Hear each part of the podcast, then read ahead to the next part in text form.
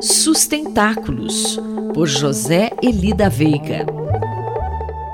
Professor José Elida Veiga, bom dia.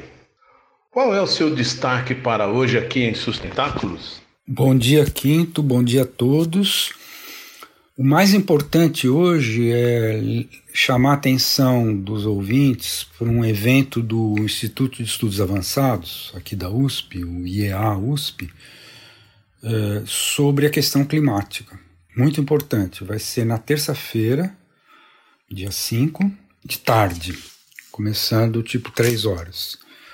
Está é, lá no site do IEA o evento anunciado, todas as informações, mas eu queria destacar o seguinte: normalmente, quando a gente se aproxima de uma COP, como está acontecendo agora, né, que a 26 COP vai ser em Glasgow no início de novembro, quando tem essa aproximação, normalmente sai muito estudo de climatologistas, principalmente os climatologistas esforçando para explicar, trocar em miúdos os relatórios do IPCC, né? Porque, então, recentemente saiu um relatório do IPCC muito difícil de entender.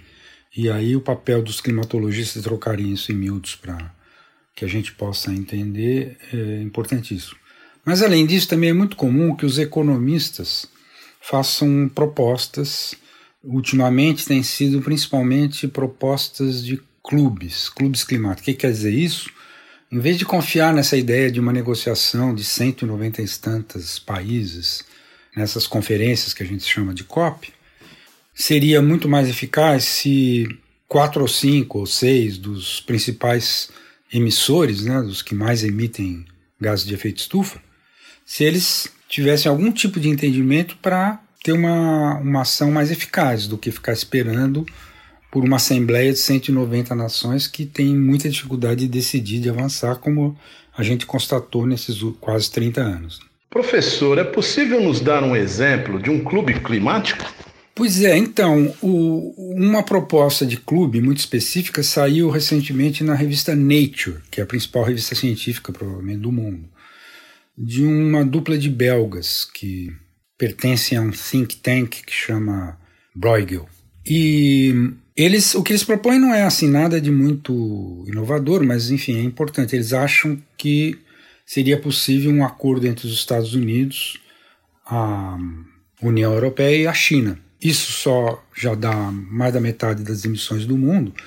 Se, por exemplo, eles começassem a taxar a importação, taxar o carbono embutido nas suas importações, em comum acordo, eles induziriam muitos outros países depois a, seriam catalisadores de uma ação mais ampla, né? Esse caso, né, essa proposta que foi publicada pela Nature com essas características, me serviu de exemplo sobre o problema justamente é que os economistas, quando fazem esses modelos, raramente pensam no que dizem os seus colegas da ciência política. Então, o que aconteceu? Essa proposta, por exemplo, foi totalmente inviabilizada agora com essa ação dos Estados Unidos contra a China, que envolveu a Austrália, a história dos submarinos e tal, enfim, uma operação apelidada de AUKUS, né, que ofendeu, né, principalmente a França, mas também a União Europeia, o que torna inviável a proposta dos dois belgas.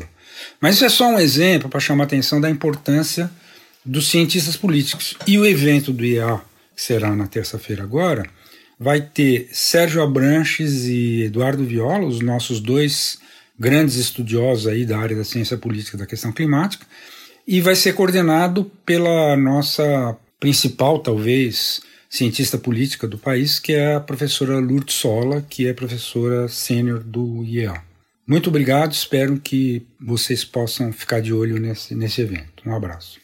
Mais informações sobre sustentabilidade estão disponíveis no site sustentáculos.pro.br e na página pessoal do colunista zeli.pro.br. Eu, Antônio Carlos Quinto, conversei com o professor José Eli da Veiga para a Rádio USP. Sustentáculos, por José Eli da Veiga.